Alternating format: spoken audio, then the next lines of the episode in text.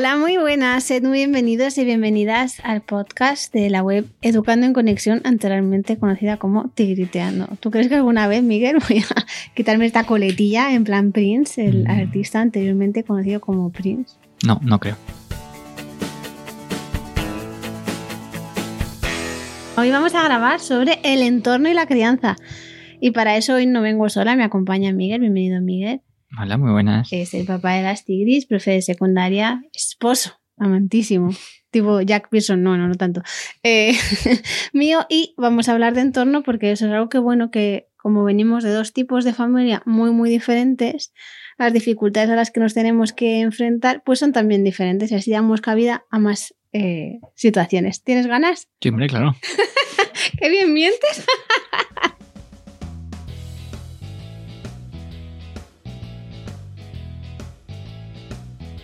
Hice una encuesta en Instagram y me salieron algunas preguntas. Em, tú me dices por dónde quieres empezar. Problemas con la alimentación, problemas con el orden y el tiempo, falta de aliento en la crianza, eh, crianza, bueno, pues la que hemos tenido la mayoría de las personas de nuestra generación, que son chantajes, premios, castigos, juicios hacia los hijos, juicios hacia nosotras, bueno, y nosotros, pues que en general hay chicas eh, que me siguen, pero esto aplica a cualquier persona. ¿Cómo poner límites o informar límites con asertividad? Los adultismos. Adultismos. Que antes me preguntabas, ¿a qué se refiere la gente con adultismos? Pues esto es, eh, no, cuando seas padre comerás huevos. Aunque yo he dicho, cuando te lo he explicado, Cuando Cuando seas se- huevos comerás padres. eso. Eh, las pantallas eh, que aumentan la competitividad y la rivalidad entre hermanos. Y también, bueno, soltar y confiar. Que cuando hablé con María y le dije, ¿se te ocurre algo más de este podcast que podamos añadir? Y me dice, todo se resume en la última pregunta.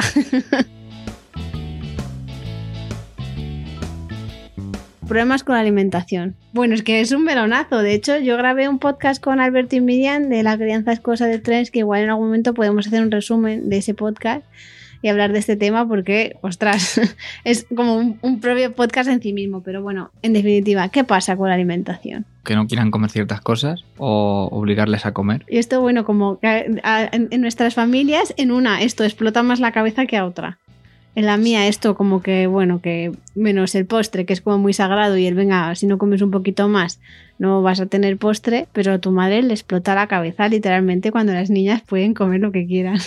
Ah, sí, claro. Bueno, pueden comer lo que quieran o no les apetece comer, por ejemplo, durante la comida porque, porque no les apetece comer. Sí, o, Bueno, o también le explota la cabeza cuando, eh, por ejemplo, igual les apetece comerse una naranja antes de comer y se la comen. Y entonces ya no van a comer, aunque la comida no sea lo que se dice sanísima, pero el concepto como que hace que le explote la cabeza.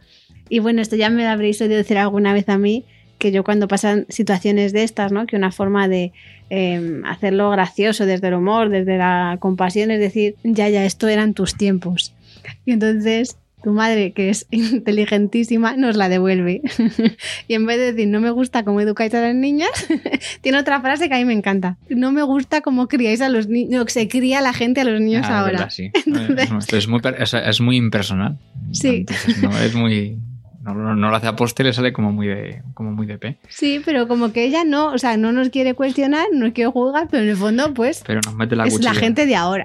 Eso es más, no es solamente la gente, eh, por ejemplo, como la generación de nuestros padres.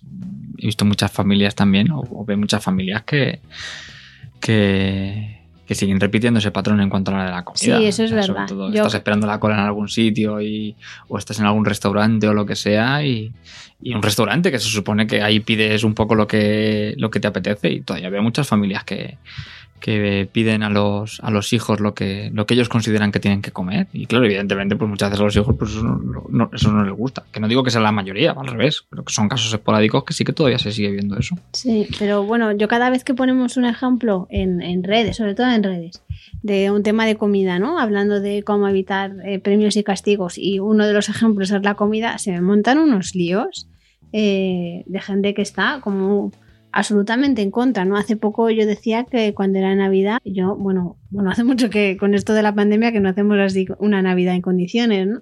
Pero que yo me llevaba mi tupper y vamos, a tus hermanos les afectaba cero que yo me llevara tu- mi tupper.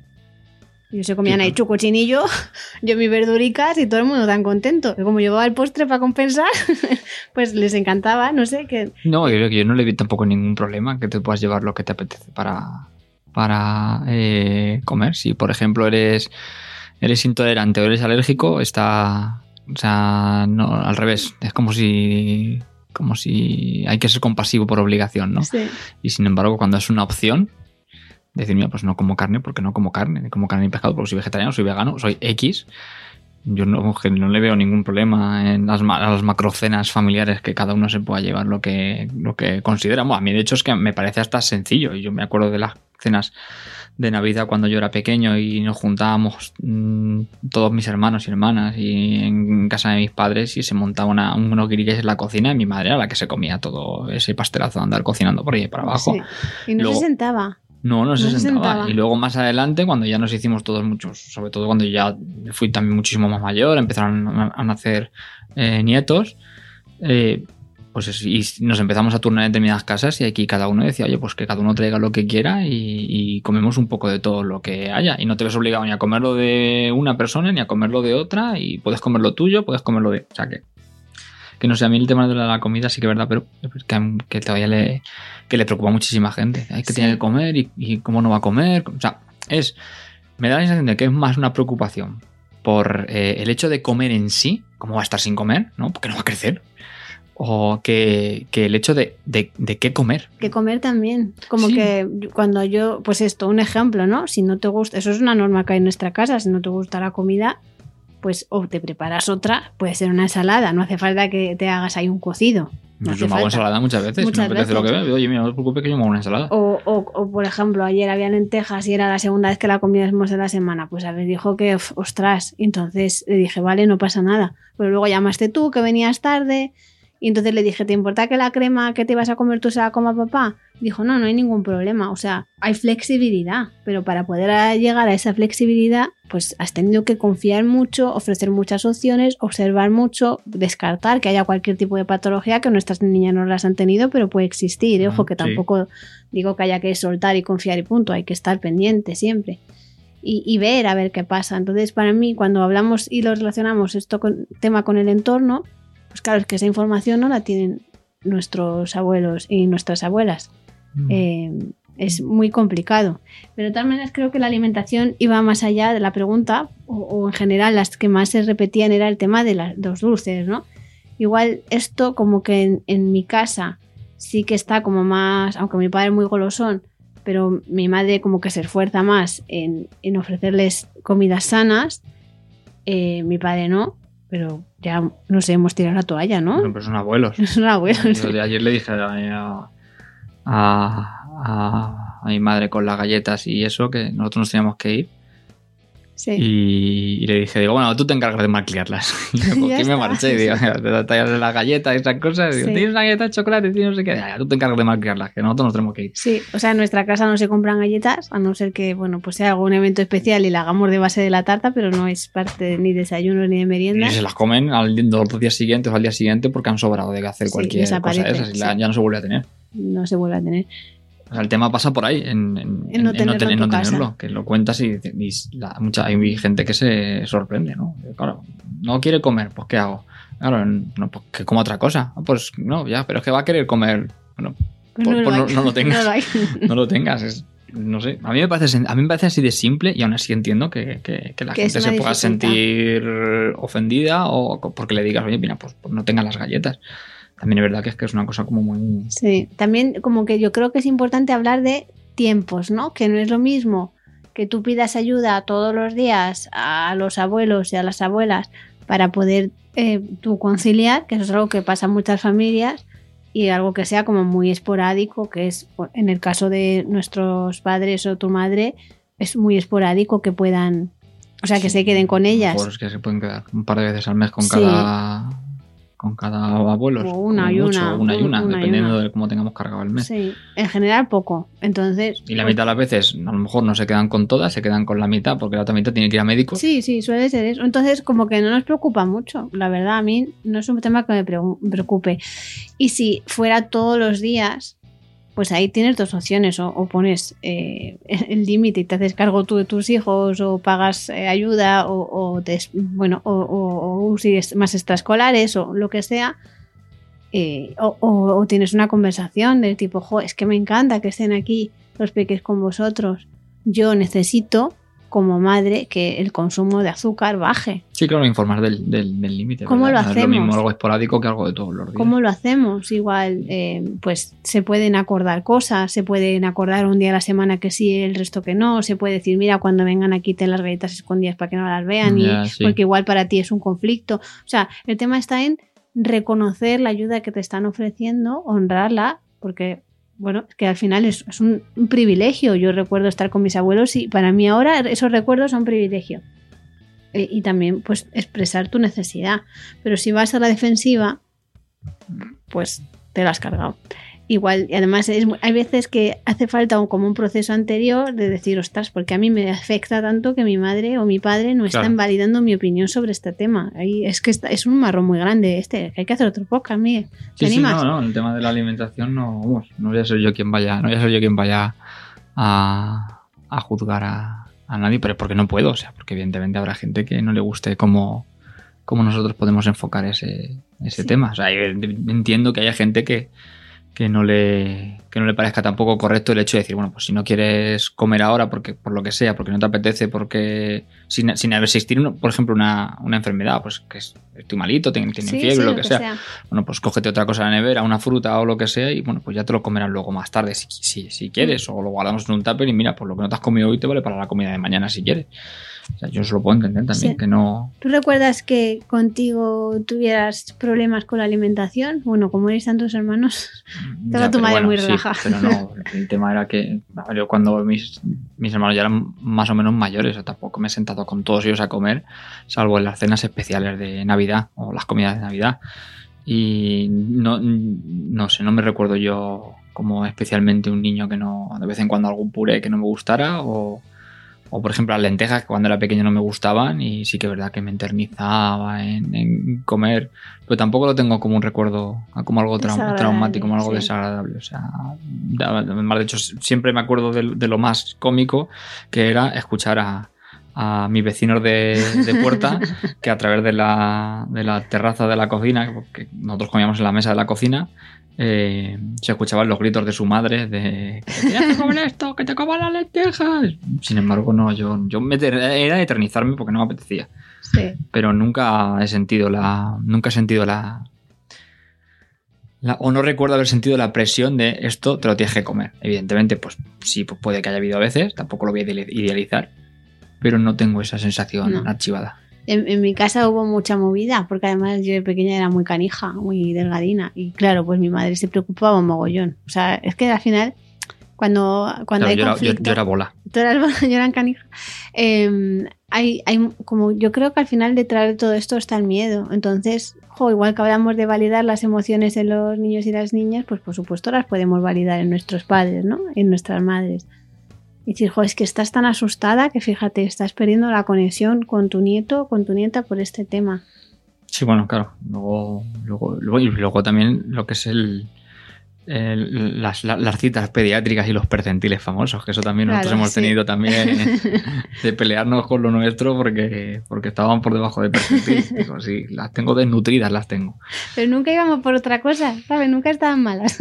No, Solo nunca estaban malas. Iban a revisión de alimentar porque estaban delgadas. Y sí, claro, están delgadas porque su madre es delgada y no, no son bolas y han nacido delgaditas. No sé. Pero bueno, en fin, eso ya es otra cosa. Eso, ya es ahí Sí, hay que hacer otro podcast, Miguel, porque ahora vamos a hablar de otra pregunta que es orden y tiempo. Bueno, exactamente yo no sé qué quería preguntar la persona que hizo esta pregunta porque solo dijo eso. Pero yo quería pensar, ya está mi imaginación que has sobrevolado ahí, que se refiere a cuando hay diferencias en cuanto a la estructura. Como que hay familias que hay mucha estructura, podríamos llamarlo sobreestructura, y hay familias que todo lo contrario, y que las podríamos llamar de desestructura, sin ser familias desestructuradas que necesitarían de servicios sociales y demás. No, o sea, estamos hablando de familias eh, normales y corrientes que hay más estructura en unas y hay menos estructura en otras. Pero te refieres con estructura a, los, a los a las actividades cotidianas, al, Sí, al día a día. Me levanto a- hasta ahora- nos levantamos hasta ahora para hacer esto, pues nos tenemos que ir al, hay que ir al colegio o a trabajo. Sí. Es- a, esta, a esta hora se come, a esta.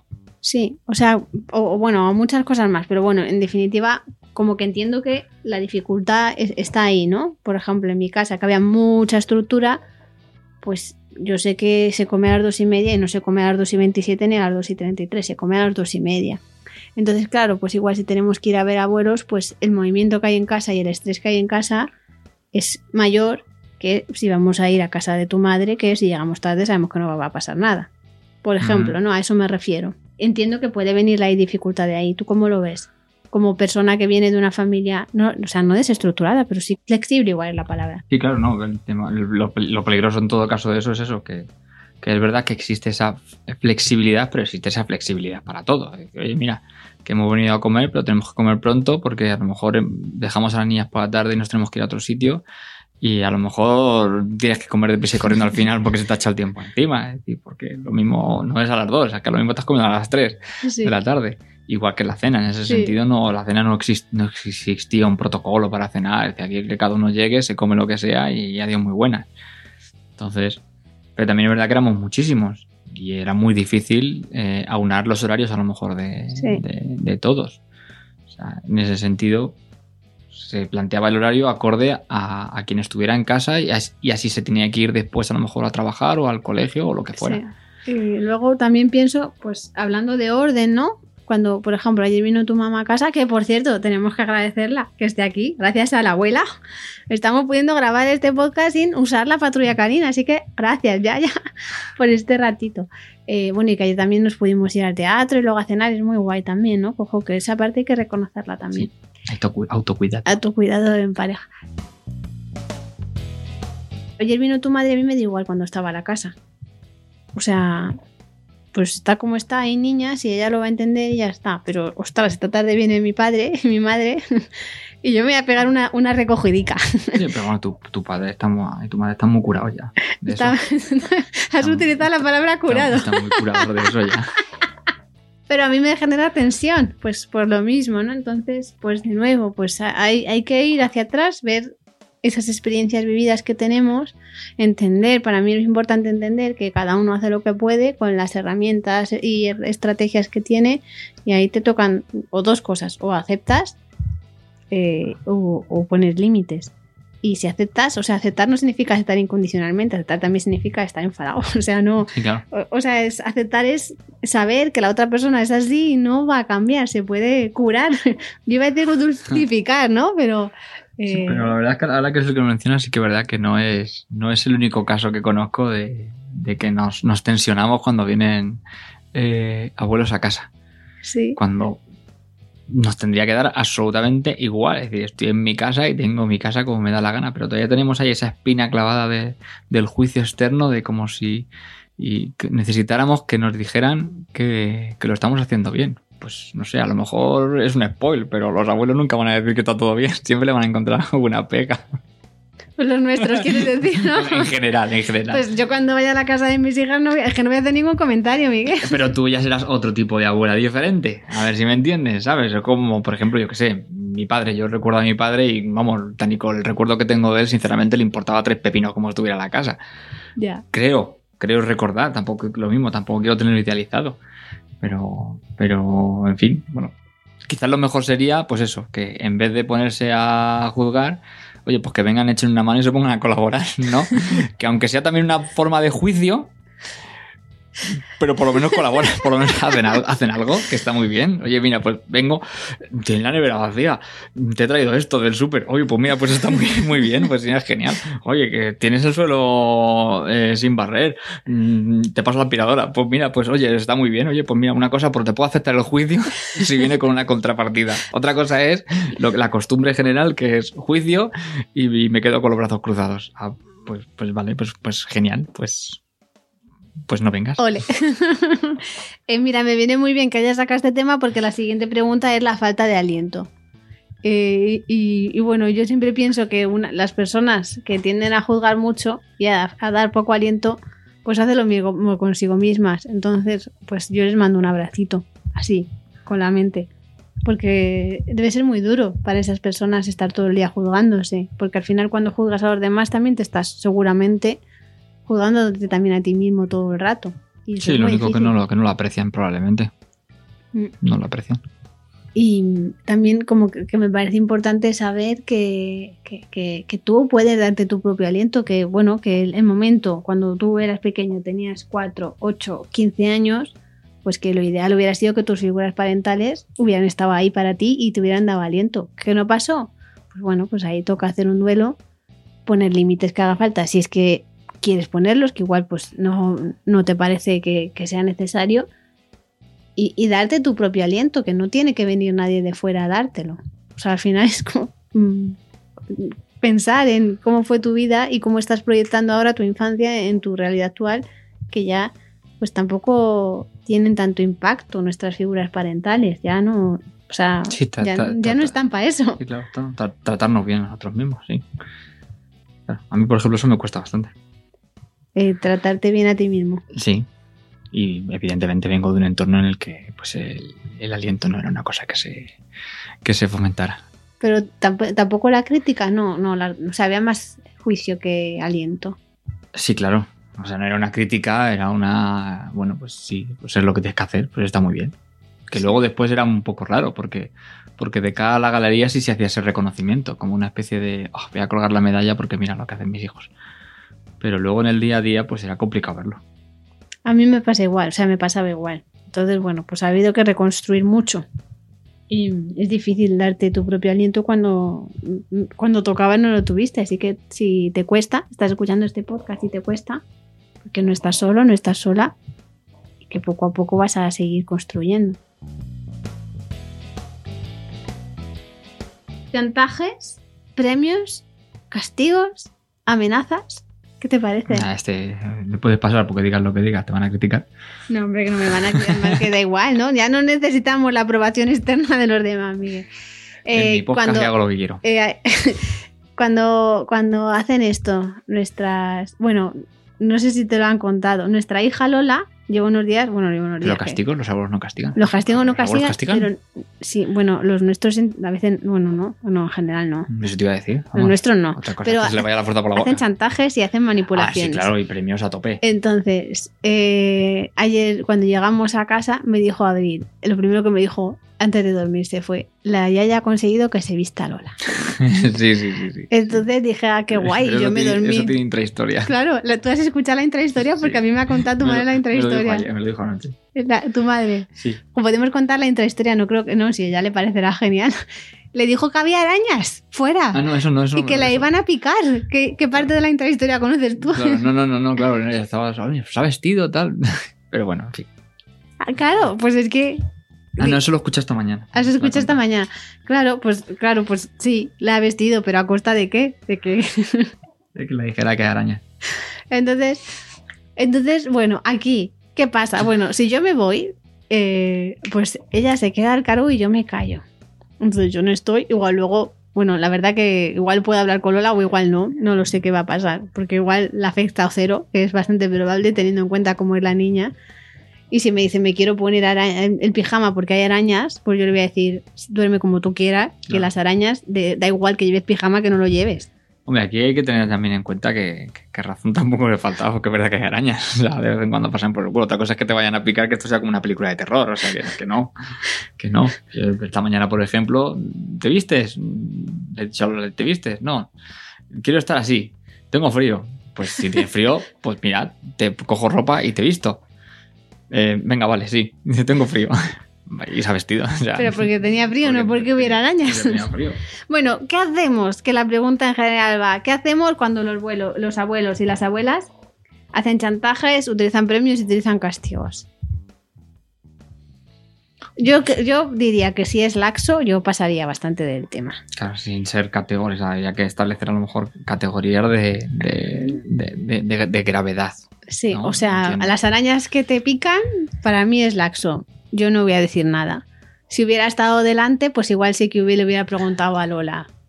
Oye, ¿tú crees que esto que dice la yaya es así? ¿Que las arañas te pueden picar? Si dice sí, pues vale. Si dice no, pues bueno, tú, Sí. tú sabes lo que necesitas, A lo ¿no? mejor aplicas un poco de humor también, de El vez en humor. cuando, para rebajar la tensión sin que Sí. el abuelo la abuela se pueda sentir Sí, el, el- bueno, pues eso. el- cuestionado. no llores que te pones fea.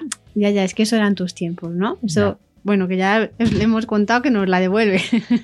Pero ya está, desde el humor es una forma también de, de informar de un límite que, que está ahí y, y ya está. Y, y- y- y no, no darle, o sea, ponerle la importancia justa para Sí. poner el límite, pero no, eh, no impresionarnos demasiado ni hacerlo como una gran bola. Mm. Se pone el límite y ya está, y luego tú ya decides qué va a pasar. Luego hay otras cosas muy heavy. Sí, eh, pero a ver, o sea, tiene que ser muy. O sea, tiene que existir una cercanía bestial para que. en- Entiendo yo.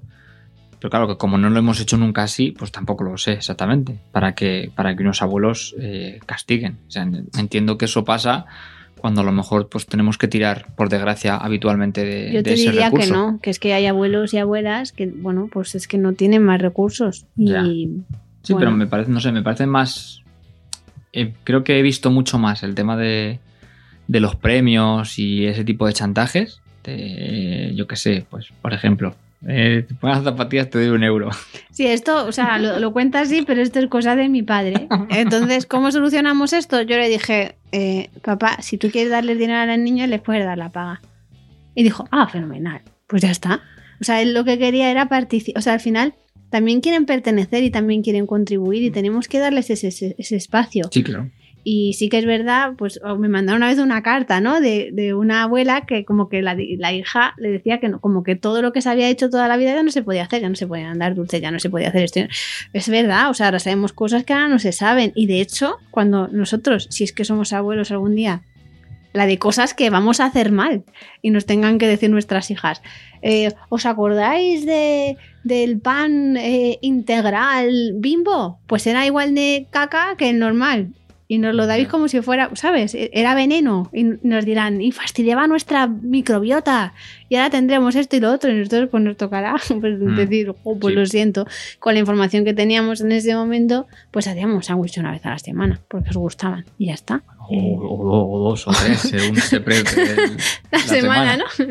Sí, pero como que está ahí, ¿no? Entonces ah, hay que informar de lo que ya sabemos, pero sin enjuiciar a otra persona. Y, y si estamos notando que se está sintiendo culpable, pues eso también hay que validarlo, ¿no? Y decir, jo, yo no te estoy juzgando a ti, es que ahora sabemos esto y desde ahí podemos construir. Y, y bueno, yo creo que para esto la difusión de la tele es fenomenal, porque a mí una vez me dijo tu madre, está viendo un programa de la tele y tenía razón con el tema del azúcar, que es muy mala para la salud. Claro, hay que tener en cuenta que, que la generación de nuestros padres tienen- la, tienen, la, la tele la tienen pues como antiguamente se tenían los púlpitos de los curas, casi prácticamente. Que lo que se dice es sienta, Palabra sienta de- cátedra. sí. Mm. Bueno, Pues igual hay que ver más cursos, leer más libros, pero sin imponer. O sea, al final es, bueno, pues yo hago esto. Si viene a tu casa y me gustaría que pasara esto, y desde ahí vamos a construir juntos. Sí, pero sin también, enjuiciarlos. también será más fácil para nuestras hijas el día de mañana, porque nuestra, cuando nuestra generación seamos abuelos, pues habremos partido también de un. De, precisamente de, de- de una mayor formación, de una visión un tanto diferente. Sí. ¿Tú tienes ganas de ser abuelo? O sea, ahora mismo no, yo tengo ganas de jubilarme y no hacer nada en todo el puñetero día. Yo no, no, no me veo viendo siendo ese tipo de jubilada, la verdad. Yo sí, nada, Ya. con lo poco que gasto, tanto el día sentado en el banco, tranquilamente, sin hacer nada, con una bolsa de Sí. pipas. Yo creo que va a molar ser abuela. Eh, Ojalá podamos serlo. ¿Te imaginas? ¿Te imaginas que cada una tiene cuatro nietos? O sea, ¿tendrían 17 nietos? ¿16 nietos? No tengo ningún problema. Lo van a cuidar ella. Pero ya, ya. O sea, No te lo echar, crees ni tú. yo puedo echar una mano, pero. Reconocer que tengo un poco de envidia. Porque, claro, yo ya pillé a mis abuelos muy mayores y les íbamos a ver esporádicamente los fines de semana. Entonces, yo no tenía ni, ni, ni chantaje ni premios por parte de los abuelos. O sea, No. una un puñetera injusticia. O sea, ni chantaje ni premios. Ay, en fin. Tampoco puedo hablar con conocimiento de causa. Porque no, no has tenido, o sea, pero me parece importante este punto, ¿no? Que, que, que, bueno, que a, que a veces Claro. se les va la mano con los chantajes, empiezan a premiar cosas que tú dices, madre mía, madre Claro, mía. de- Desde mis ojos, yo lo veo como algo tremendamente Aún así sigue bonito siendo un privilegio. porque porque yo no tuve ese privilegio o sea yo pues, Mm. eso, pues, mis abuelos vivían en, en un pueblo y eran tremendamente mayores y yo el recuerdo que tengo de mi abuelo por parte de mi madre bueno por, por- parte de mi padre es que directamente casi no me acuerdo de ellos y por parte de mi madre pues el recuerdo que tengo es de mi abuelo muy mayor y, y muy huraño también O sea que- pero creo que había pasado vuelta a mí de mis hermanos que, que tela para Sí. echarles de comer aparte Sí, igual tu abuelo sí que aplicó premios castigos. sobre todo castigo. o sea, y sobre todo castigo, porque ahí pilló hasta el apuntador. y, y de mi abuela es que no era especialmente una abuela. Típica Ya. de estas que pueden tener ahora. O sea, yo- para mí, vamos, los, los- niños y niñas que ahora tienen abuelos y que les cuidan y que tal, o me parece un privilegio bestial eso de que les, de que les mimen y les, y les malcríen. Por lo que te dije ayer a mi madre, bueno, nada, te encárgate tú de malcriarlas, Sí, que yo me tengo que ir. como que igual, yo lo pienso, ¿eh? Como que la- la- las figuras parentales actuales, igual nos tenemos que morder un pelín la lengua y por supuesto elegir las batallas, porque hay límites que no se pueden tolerar y, y ya está. O sea, todo eso que afecte como a la dignidad de los niños y las niñas, eso hay que pararlo sin duda. La violencia hay que pararla sin duda. Pero luego hay, hay estas cosas, ¿no? Esto de las arañas, bueno, pues si lo piensas es violencia, está claro. Pero, o sea, ¿por qué me voy a centrar en eso y voy a olvidarme de la cantidad de cuentos, de la comida rica, de las cosquillitas, de, o sea, de, de todo ese cariño, ¿no? Como que, te- Sí, que tendemos a su- polarizar como su, mucho. Como su precio, quizás el precio a pagar sea pequeño y muy localizado. Es verdad que si se va de las manos, pues evidentemente lo dices, Claro, pero todo es cuestión de informar del límite y de informar y de hablarlo, sin, sin necesidad de tener un miedo y sin que la relación se vaya a destruir. Sí, O sea, y entendiendo que la otra persona, pues debido a su educación y al tiempo y a la, y a la mochila que lleva, pues, pues pueda sentir también ese límite un poco como una, como una agresión y también, pues, bueno, pues a lo mejor hay que sostenerlo también un poco. ¿Sabes? y validar, Claro. validar y acoger, sí. Al final, como que, y en escucharles, es que muchas veces ni les escuchamos lo que nos están diciendo, ¿no? Mm. Eh, pues cuando Abril era súper pequeñita y empezamos a hacer lo que ahora se llama baby led weaning. Que, bueno, antes también se llamaba baby led weaning, pero yo ahora lo llamo comer. Sin más, Sí. inicio de la alimentación complementaria. Porque ahora hay un montón de métodos basados en eso. Bueno, es que, o sea, en 10 años ha cambiado mucho la historia. ¿eh? Eh, mucho, ¿eh? Flipas. Bueno, total, que yo me presenté a comer un día en casa de mi padre, que la niña tenía 6 meses. eh, y claro, pues con 6 meses algo entra en la boca, pero en definitiva tal. Entonces, claro, yo noté que mi padre pues se enfadaba muchísimo. Total, que al final dije, me voy. Porque eso también es importante, ¿no? Saber Claro. cuándo se está poniendo la situación fea, cuándo tú vas a acabar reaccionando malamente. Y dije, bueno, pues me voy. Y cuando me fui, yo dije, "Jo, yo quiero comer el resto de mi vida con mi padre, ¿no? Qué, mal que, tengamos que tener esta situación tan desagradable. Entonces le mandé un enlace del blog de Eloisa, claro, porque no le iba a mandar un, li- un- un libro entero, pero le mandé un enlace del blog de Eloisa, que tenía como muchísima información en aquella época sobre Baby de Winnie, y dije, me gustaría que te leyeras esto y cuando lo leas lo hablamos. Entonces, claro, mi padre, cuando yo le di la información concreta, desde la calma y no desde el enfado de lo que estábamos intentando hacer y del motivo por el que estaba sucediendo, de que era una fase muy temprana, que no es que yo no me quisiera esforzar en hacer eh, una comida distinta, eh, no es que la estuviera dejando jugar con la comida, sino que estaba respetando esa necesidad de exploración y que la alimentación seguía siendo teta o leche, pues claro, él lo entendió. Y entonces dijo, pues a mí me gustaría que pu- pusiéramos algo en el suelo porque a mí me afecta. Y desde ahí se puede construir una conversación. Mm. Y, y- y es importante hacerlo desde la calma, porque si lo dices desde el enfado, pues la otra persona pues se va a defender y va a Sí, atacar. se va a, quedar, se va a poner a la defensiva y no. sí. Ahora se preocupa más por. Le crispa más a los nervios por los cambios de sitio. Ay, sí, los cambios de sitios. sí. Ahora comen aquí, luego comen allí. Sí, de hecho ahora iba a hablar con las niñas que íbamos a dejar los asientos asignados porque le afecta mucho. Es que mi padre, yo creo que es una persona altamente sensible, pues que claro, ahora pues lo sabemos, ¿no? Me tronca un poco lo de la estructura anterior. Sí, ¿no? La, la anterior estructura hasta para los sitios Sí. de sentarse. Sí, pues es que le, le molesta mucho. Pues igual hay que validarlo. Jo, papá, ¿cuánto te molesta, no? Yo, si te digo la verdad, estoy un poco hasta las narices también de esto.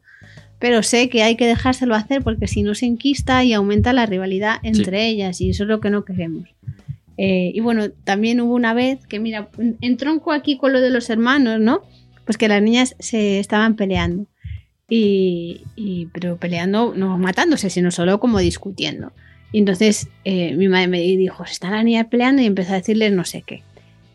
Y yo dije, chicas, eh, yo creo que podéis resolver esto sola. Si necesitáis ayuda, aquí estoy. No voy a intervenir para tomar partido. Y entonces mi madre le hizo como el cuello así, como, le debía decir como una contractura. Y me dice, ¿no vas a intervenir? Y yo, si se matan, sí, pero si solo discuten, no. Me dijo, ah. Entonces, como que ella ya lo integró en su mente y la próxima vez que se quedó con ella, estoy hablando hace un montón de años, pues igual, no sé, hace siete o así, no, ocho. No, seis, seis, seis años, que tendrían cuatro y dos o algo así, edades como que todavía no había mucho lenguaje, pero ya empezaba a haber algo de, de, de, de acuerdo. Me dice, prueba tu técnica. Ha funcionado.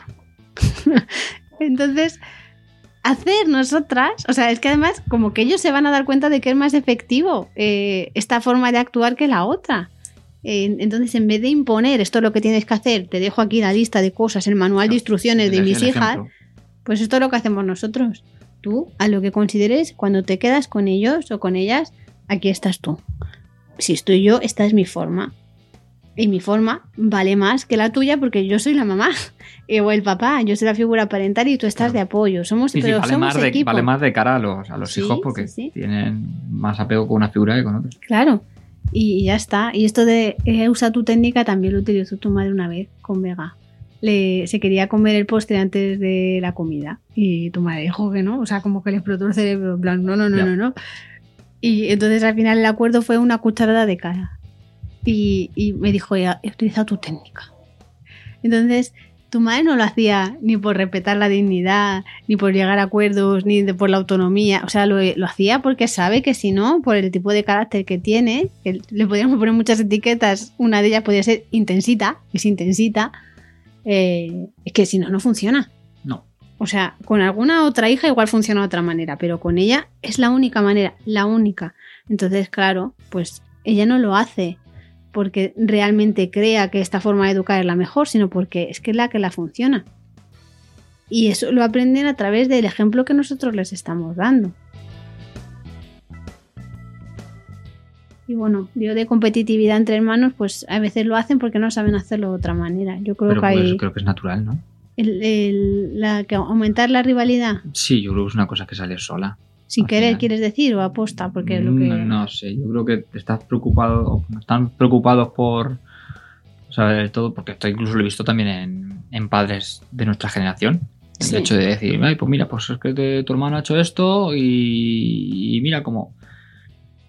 Que creo que es una cosa que, que nace, que no la estoy defendiendo, digo, que nace Ya, ya, de la ya. preocupación porque, el, por ejemplo, el hermano pequeño, pues tenga también. eh, siga, siga el mismo ritmo, ¿no? Es decir, pues mira que tu hermano se ha comido esto, o mira a tu hermano que ha, eh, ha hecho los deberes ya y los ha terminado. Sí, sí, sí, o sea que es una forma de motivarles. Yo creo que sí, que nace de ahí, desde de, de- que nace de, de una premisa que puede ser correcta, de una preocupación que puede de ser una correcta, claro, de benevolencia. Vale. Mm. pero que evidentemente el, camino es el camino es, Sí. es- está lleno de baches. Sí, de todas maneras, yo de nuevo otra vez vamos a recurrir al humor, ¿no? Igual les podemos decir, ¿a ti te gustaría que yo le dijera, pues en casa de la Yaya, no sé qué, me hacen comida casera y croquetas? Eh, ¿Sabes? La que te gusta más. Entonces, claro, desde, desde el humor, con el cariño, ¿eh? También creo que hay que saber elegir los momentos. Igual te puedes ir a tomar algo, a tomar un café, al cine y, y- y hablar de todo este tema, ¿no? Que igual Claro. primero no tiene que ser en el momento, no tiene que ser, por supuesto, delante de los niños, la otra persona tiene que estar receptiva, eh, pero todo esto se puede hablar y, y bueno, hay veces, a mí alguna vez cuando hacíamos presenciales, a veces me venían abuelas, abuelos, abuelo vino una vez uno, sí, una vez.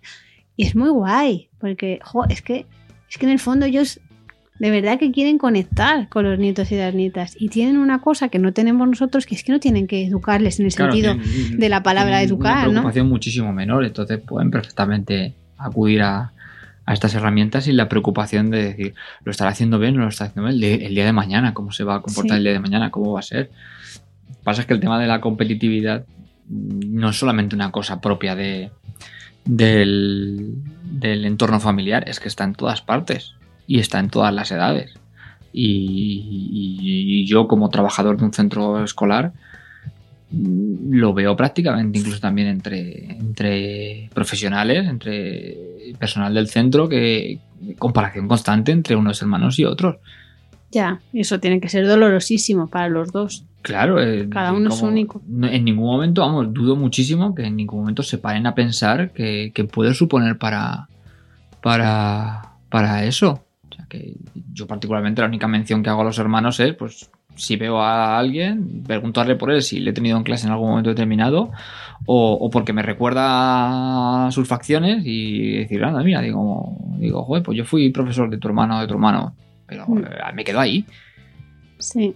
Yo, en mi caso, mi hermano y yo hemos ido a, tanto a colegio como instituto diferente y no se ha hecho esa comparación, pero sí que se le hizo en el primer año de universidad. Cuando él dijo que se marchaba y yo le acompañé a, a- a dar la noticia, la, la- la directora me le dijo, sí, sí, sí, sí, yo ya sabía que te ibas a ir, pero me has traído hoy un regalazo. Y era como, o sea, ahora lo veo con retrospectiva, no ¿Un por ver regalazo? a mí, Ah, por verte por verme a mí, ¿no? Eh, o sea, como que creo que a mi hermano le daba igual, ¿no? Pero, o sea, porque además ya, era un, ya no era adolescente, tenía 18 19 años. Pero ostras, o sea, eso, eso pasa. Eso pasa eh, con 19 y te pasa con 12 y se cargan tu autoestima. Y pasa. Sí. Y también me acuerdo de un amigo nuestro, eh, Marcos, que, que el, el primer día de clase de instituto ya dijeron, bueno, tú es que tengo a tu hermano en clase. Ah, porque su hermano todavía estaba en el instituto, de Sí. verdad. Bueno, bueno, bueno, bueno, bueno, bueno, bueno, bueno, bueno, que tengo a tu hermano en clase y yo ya sé cómo sois vosotros. Y la decepción tan absoluta de ver que eran personas distintas, cada una brillante en lo que fuera.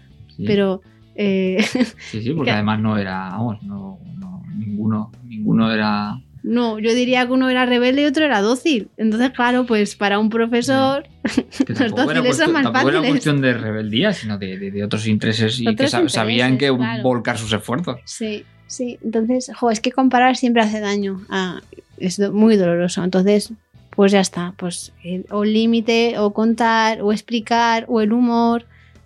Y, y- y- y de- y- y hay veces que no podemos hacer nada, porque la otra persona está como muy enconada en su forma, pero luego sí podemos trabajar todo esto Claro. con nuestro niño o Hay nuestra veces que ni niña. siquiera vamos a estar presentes Claro. porque se quedan cuidándoles, porque hay que ir a. o te- que es un momento de autocuidado o es un momento. Pero bueno, luego eso no te quita que luego puedas hablar Sí. con, con tus, con tus hijos. ¿Y ¿no? cómo te has con, sentido? con nuestras hijas y, y preguntarles y también hablarles sobre cómo es la otra posi- la posición de la otra persona, es decir, empatizar también con la otra persona y decir, bueno, pues es que probablemente tenga esta preocupación y pero vamos que nuestros hijos también podemos decirle perfectamente, oye, pues puedes decirle que no te gusta, Sí. con- con- vamos, de forma completamente educada, pues abuela, abuelo, no, no, no, no me gusta que me comparen con, con mis hermanas o no me gusta que... Mm. Entonces, Sí, sí. Pero y eso vale para todo. Y es un, entronca un poco con la pregunta de cómo informar de los límites con asertividad, que no siempre tenemos que hacer. Hombre, si son bebés está claro, ¿no? Pero cuando ya empiezan a ser mayores, tú puedes decir, oye, a ti esto yo noto que no te está gustando. Díselo, que la abuela o el abuelo te va a escuchar. claro. Y claro, pues en el fondo, pues, pues te escuchan, claro, porque ves una porcenta pequeña poniendo un límite. No sé si me ocurren también pues el tema de los besos, ¿no? el tema De- del peinado. Ah, del peinado, sí, el peinado, sí. Llevaron el contrato un día con la firma de Sí. que no podían, no podían peinar. Sí, sí, sí. Eh, eh, eh, tiene derecho a decidir si quiere o no peinarse. ¿Firmado? Por, por su padre y por su madre. Pero lo bonito, o sea, lo bonito fue que ahí sigue el contrato en el, en el frigorífico. Como una forma, es como yo lo veo como la protección esta que tiene Harry Potter, ¿no? Sí. Si a ti te respetan en tu casa, va a ser mucho más fácil que se puedan enfrentar a otro tipo de situaciones de forma muy creativa, como este justificante de no peinarse, ¿sabes? Y, y que, que a tu madre le encanta que las niñas fueran mejor peinadas. Pues sí. Que lo que han hecho es cortarse el pelo, pues también. Sí, sí. Para. Porque no. Jo, es que es muy doloroso. Yo ahora que me, me duele peinarme. O sea, las cosas como son. Entonces, todo eso hay que darle espacio. Y también entender que hay una dificultad en una persona que es mucho más mayor respecto a su concepto de autoestima. O sea, como que le preocupa igual pensar que sus nietas no están siendo cuidadas porque a su forma de verlo No, No de cara están pero cara, a- de cara a la perfectamente- galería, claro. presentables. De cara a la Presentables, galería, claro. sí. Claro, tempo- igual que lo de no llores que te pones fea. igual, o- igual, es que lo hacen si porque no, comes, saben hacerlo de otra manera. Sí, claro. Sí. Sin juicios hacia la otra persona y entendiendo que la otra persona, pues evidentemente puede ser, no le va a puede que no le guste el límite y, y- y acogerlo también y Sí, validarlo. al final Entiendo que no te guste sí. el límite y tengo que pensar en la salud dental, por ejemplo, de mis hijos y en que el dentista, pues, pues es- recomienda que no tomemos, que no tomemos dulces, por ejemplo, se me ocurre. Sí. O, y, y si no funciona, el humor. Oye, ya, ya, el, el siguiente empaste no lo. No lo pagas tú. Nos haces un bizum. Sí, sí. y, y ya está. En y- vez de dejarte a las pequeñas para irnos con las mayores al dentista, vamos a hacerlo al revés. Vamos a quedar nosotros con las pequeñas y tú te vas a ir con la mayor al dentista. Y cuando llegue el momento de sacar la tarjeta, pues a la venga. Sí, esto es una broma que le hacemos a los abuelos, pero no, esto no lo hacemos con las niñas, por supuesto. O sea, al contrario. Si Pero alguna- que en nuestro caso también es verdad que es diferente en el sentido en el que ven, o sea, sin justificar la ingesta de, de Sí, azúcar en sí, dulce, ven poco a los abuelos, relativamente poco a los abuelos. Y, y claro, pues hemos tomado la, un poco la. Tenemos la idea de que, bueno, pues para el rato que van a estar con los abuelos, pues no nos supone ningún tipo de problema. Además, las, ni- las niñas tienen, tienen una buena higiene en ese sentido y tienen una buena educación en ese sentido. Sí, lo, Que lo no, que, están, que no están libres de, de sus Sí. problemas, de sus caries o lo que sea, que pasó hasta el dentista. Pero, Claro. pero que- lo que te quería decir, Miguel, es que como esto es un podcast que puede escuchar la gente de forma descontextualizada, lo que quiero decir es que este- estos comentarios de broma los hacemos con las personas adultas. Ah, sí, claro, sí. que a la hora de interactuar con las niñas no les decimos cosas del tipo si comes chuches vas a tener caries, que no, no las amenazamos en ese sentido, no, no, o sea, decimos, no, ya lo saben ellas. claro, eh, lo decimos que para que es necesario tener una buena higiene dental y que lavándote los dientes y comiendo pocas chuches o no comiendo chuches y azúcar que tienen menos posibilidades de tener caries. Las puedes tener igualmente, es una enfermedad Sí, y ya claro. está, ¿no? Que te puedes librar si haces esas cosas, pero no enjuiciarlas porque, pues, mm, no, o sea, como que el, el objetivo no es ese, ¿no? Me gustaría puntualizarlo porque igual alguien dice, ah, pues le voy a decir esto a mi peque y no, lo, todo lo contrario. No, no, esto es una broma. de cara a los, eh, a los a los adultos, a Sí. los pequeños bastante tienen los pobrecillos y encima les sale Claro. una, una caries. Para que encima todo ese mensaje, ¿no? De que Claro. podemos acabar en culpa o en vergüenza y no queremos No, eso. No, no, no, son cosas que pasan. Vamos a- pues, lo suerte que hay Suerte profesionales que, Sí. trabajan con ese tipo de. Sí, de ojalá cosas que tienes eh, una caries eh, en vez de tener una pierna rota. Que, ah, mira, fíjate ahora que pienso en esto y de la escucha, pues hace poco, pues una de nuestras peques se rompió un brazo, ¿no? Y mm, bueno, pues ah, estaba como en el aire la posibilidad de, de que la tuvieran que operar.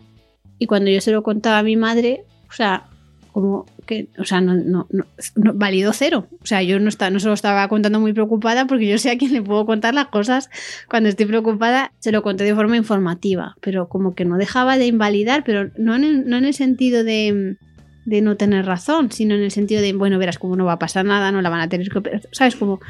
Y entonces eh, yo no le dije nada porque igual no era el momento, pero en mi mente lo que, lo que me hubiera gustado decirle, que igual, o sea, o lo que me salía, ¿no? Era, qué asustada estás que no estás pudiendo eh, ser mis manos en este momento. Sí, es la posibilidad real, tío. Qué asustada estás. O sea, no se lo dije porque pues no, no, no me parecía adecuado, pero, pero lo podemos pensar. Y, y cuando lo pensamos, aunque no lo digamos, pues me actitud en vez de decir, joder, que estoy contando un problema y me estás mandando a, a, a parla. Así. Bueno, pues yo, yo te voy contando. Sí, ojalá que tengas razón. En el fondo, pues me encantaría que hubiera sido así. Al final es escuchar y tener compasión y a la vez que, te- a la vez que tenemos compasión, informar de los límites o poner distancia. Hay veces que también toca poner distancia. Yo creo que es necesario escucharnos mucho y no poner etiquetas, ay madre tóxica, no, aquí hay lo que hay es violencia en mayor o menor grado y, y tú sabes cómo puedes reaccionar a esa violencia y, y- y qué, está pasando, qué partes de tu infancia donde hubo esa violencia más o menos eh, visible o, o invisible has podido conectar con ellas y darle su espacio, su hueco, ordenarlas y, y empezar a construir una relación nueva.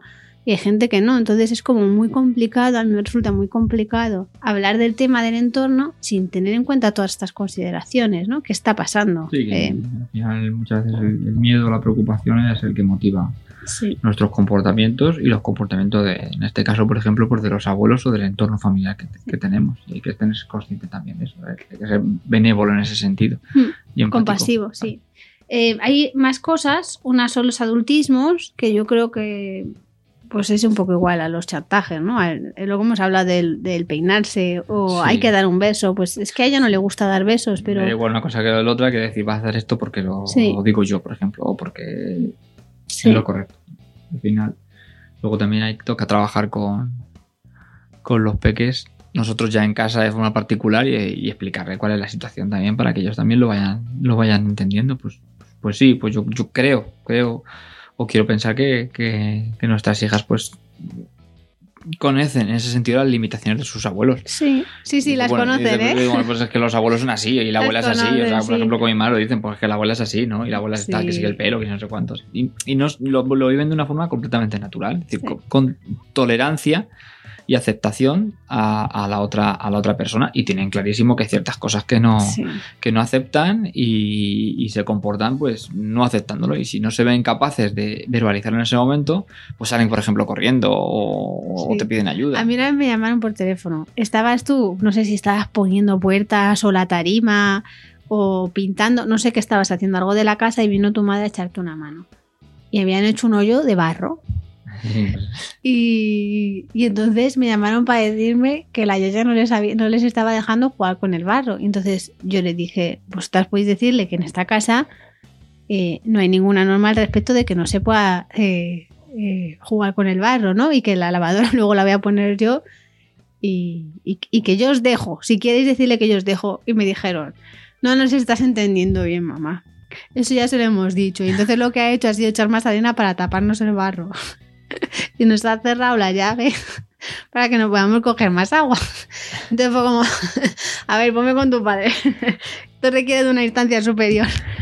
Y, y- y bueno, pues, jo, pues hay que reconocerlo, ¿no? Oye, a ti esto no te gusta, ¿no? Te, te estás poniendo mala.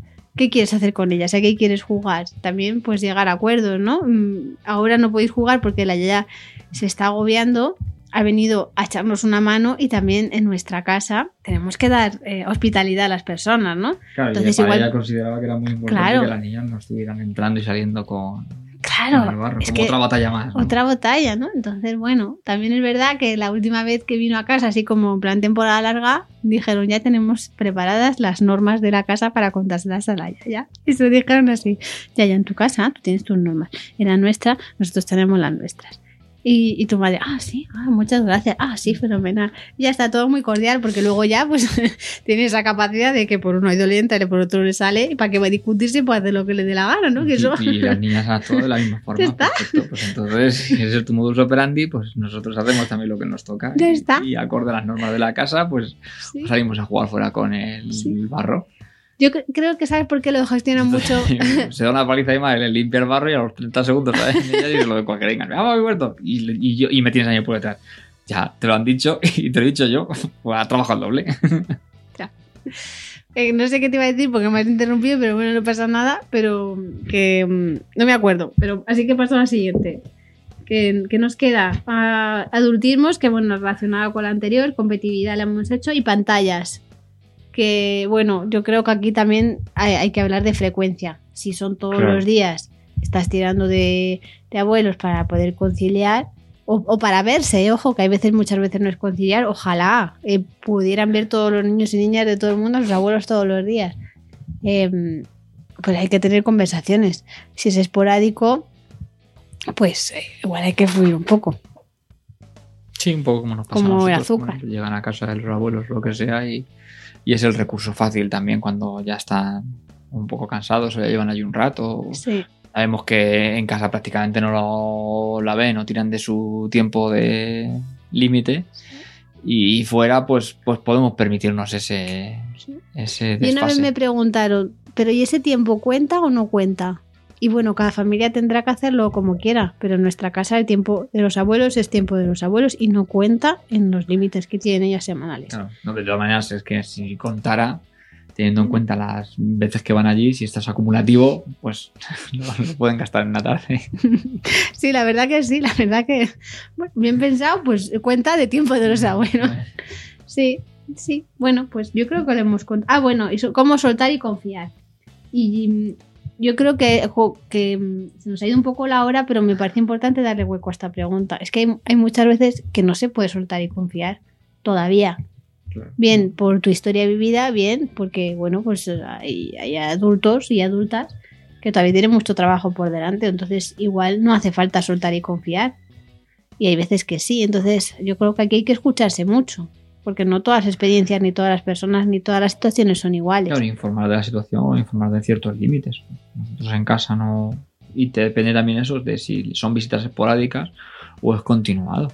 Que en este sentido ya depende de muchísimos Claro. factores. Que igual pues no es necesario soltar y confiar Claro. si tú sientes que todavía no es el, piensas que todavía no es el momento. Igual pues podemos hacer la visita juntos y vamos viendo. Sí.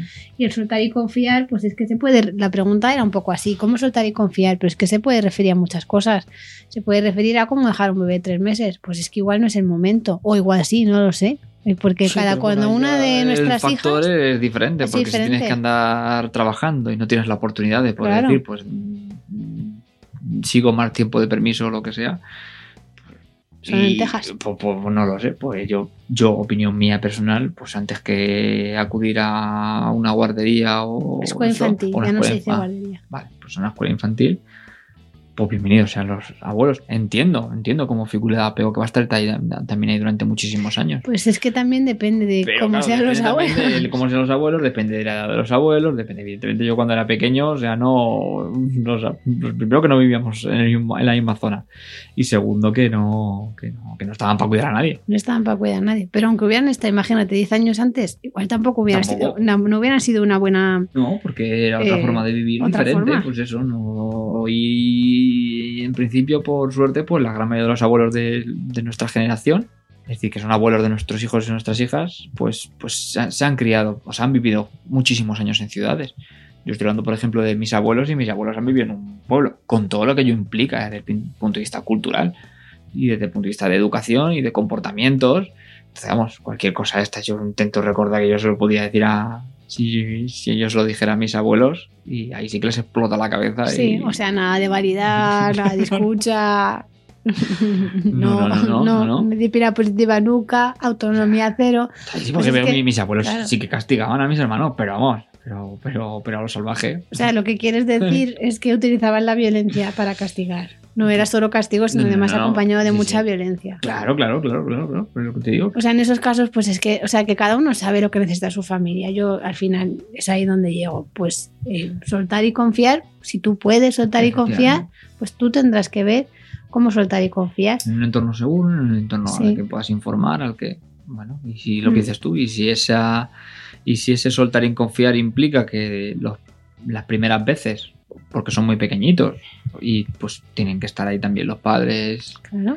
que, que no supervisando, ojo, que, pero, pero, pero sí acompañando ese, ese soltar y confiar, porque muchas veces ya no solamente que lo necesitan los abuelos, sino que lo necesitan también nuestros hijos, no se sienten seguros también cuando de repente, por, Estás por tú causas X te tienes, te tienes que ir a Mm, trabajar, Sí. pues no les estás ayudando si además estás tú súper activado o súper activada y Claro. dices, oye, mira, es que me da miedo irme.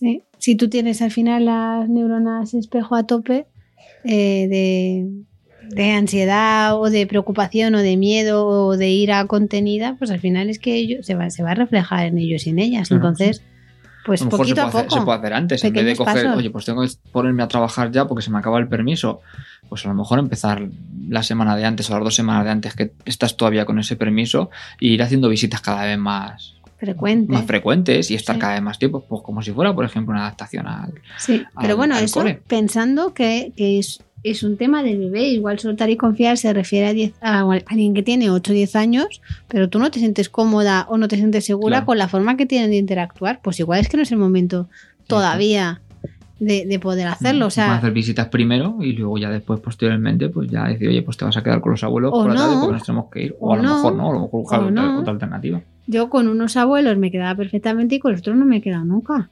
Y ya está, y está bien. Y- Pero tampoco los otros abuelos, digo, entiendo que te invitasen a que, a que te pudieras quedar, que eso hace mucho también la propia actitud. Sí, sí, pero mis padres no estaban cómodos ni estaban seguros y ahora igual que yo soy madre, igual de pequeña no lo entendía, pero ahora que soy madre pues entiendo muchas más cosas y, y no, no era un límite que quisieran eh, ceder y lo entiendo. Y, y como que creo también que igual como que hay una hay como, de nuevo las polaridades, ¿no? El bien y el mal. Como que hay una idea de que los abuelos pues son unos malcriadores en el sentido feo de la palabra y tal, y como que les ponemos mucho juicio y de que no se enteran. Y también hay como otro lado que es que como que la- las madres y los padres no queremos soltar igual. Y, y- y entre medias está la verdad. No- En el término medio. Pues cada uno sabe qué pasa ahí. Y, y creo que tampoco tenemos que centrarnos en esa idea de que tengamos que soltar y confiar. Pues no, igual Por no es el momento, no por No. obligación, no. Tú escucha lo que te dice tu cuerpo, que el cuerpo no suele, bueno, hay veces que sí, ¿no? Pero en general tiende a no mentir. Y escucha, a ver qué está pasando ahí. Y hay, Y que escuchar mucho a la tiempo, intuición. Claro, tiempo y paciencia. Y, y si ves que no lo. Intentar prever que pues, eso puede ocurrir y a lo mejor. Pues eso, actuar con antelación. En definitiva, yo creo, Miguel, que se trata de decidir tú qué vas a hacer. En todo, en todas las preguntas que hemos hecho, todo lo que hemos respondido hoy. Hmm. Sí, al final creo que la gran mayoría de ellas se podría definir con, Ay, se nos ha olvidado una. la idea de los límites. Hemos hablado de juicio hacia nosotras, pero una persona decía que hacía juicios hacia el peque también. A mí, o sea, igual ahí yo me ten- tendría que, que- que sujetar. De- de no te peinas que estás fea o si no comes te vas a quedar. Sí, sí.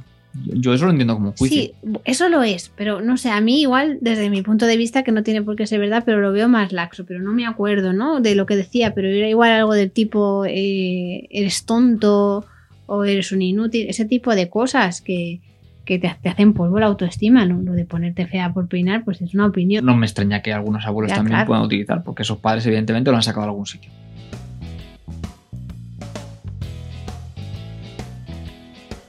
Y al final lo que va debajo de eso, pues suele ser una necesidad de motivarle o, o un miedo a, o que se acaba de conectar con experiencias suyas muy difíciles, ¿no? Yo, por Mm. ejemplo, mi padre, eh, cuando va a hacer una maniobra con el coche y están las niñas en su casa, es que se pone malo.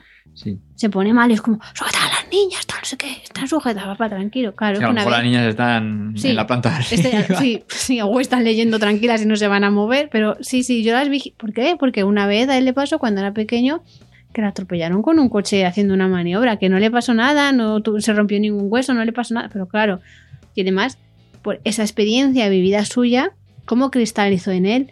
Eh, pues eh, con mucho drama.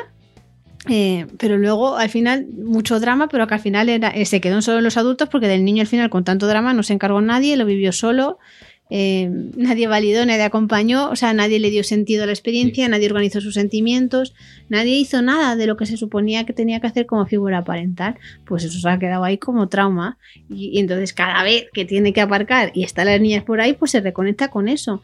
Y eso es un ejemplo como muy claro y, y muy visible, pero habrá mil cosas de las que ni siquiera nuestras figuras parentales son conscientes, cosas que hicieron y siguen haciendo con sus nietos y que las hacen sin saber muy bien cómo, de forma un poco inconsciente. Entonces lo hacen por un motivo. Sepamos o no el motivo, podemos tener compasión. Y tener compasión y empatía no significa que no vayamos a poner límites. Claro, es que, de hecho es que lo, lo justo para todas las partes es poner el límite, informar, informar del límite y ponerlo, para que tengan un entorno seguro por- en el que actuar.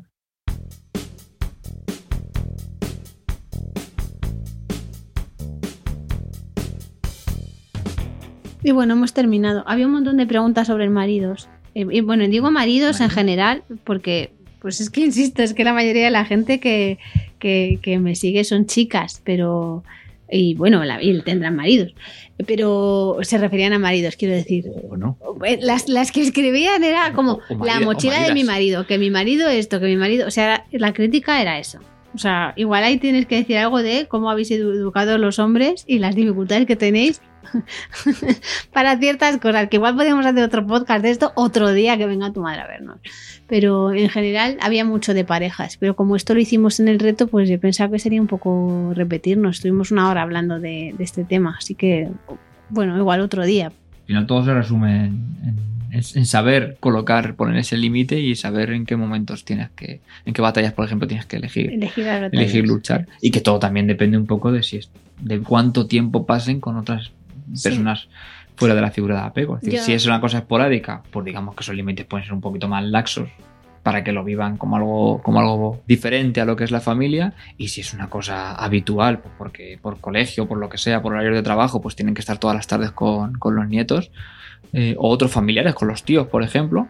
Pues hombre, yo creo que eso ya tiene que entrar dentro de la dinámica familiar habitual y tienen que funcionar los límites que funcionan de forma cotidiana. No sé, yo me quedaría Sí. más con eso. Yo me quedo con lo que tú has dicho de que tú no has podido disfrutar de los abuelos, de tus abuelos porque eran muy mayores, estaban muy lejos y eran huraños. Eh, que creo que muchas veces nos metemos en, eh, elegimos las batallas como que damos por supuesto eh, Sí. al- algo maravilloso que es que la conexión abuelo, nieto, abuela, nieta existe y que nuestra tarea es igual que les protegemos de muchas otras cosas, proteger también esa conexión y que no se rompa por chorradas, en mi opinión, claro, pues para la otra persona igual es muy importante como peinarse, pues sí. como el postre o por ir descalza, que es otro tema también, Sí. esto en las dos familias además. Eh, pues vamos a proteger y vamos a cultivar y vamos a cuidar esa conexión y vamos a darles herramientas a las dos partes, a unos de una manera y otros de otra, a los niños, pues eh, haciendo to- todo ese proceso de construir una narrativa diferente de lo que ha pasado y a los abuelos y a las abuelas, bueno, y a los tíos, y, o sea, hemos hablado de abuelos, pero al entorno de cómo se pueden hacer las cosas de otra manera, de por qué motivo las hacemos ahí, desde con mucha compasión y con mucho respeto y haciéndoles hueco, dándoles esa pertenencia y reconociendo su contribución. Ah, sí. Y también un poco incluso eh, utilizar el humor. El humor. Y la tercera vía. Te es superior a tus fuerzas el, el- el- el tener que frenar este comportamiento. Bueno, pues lo puedes hacer si contribuyes.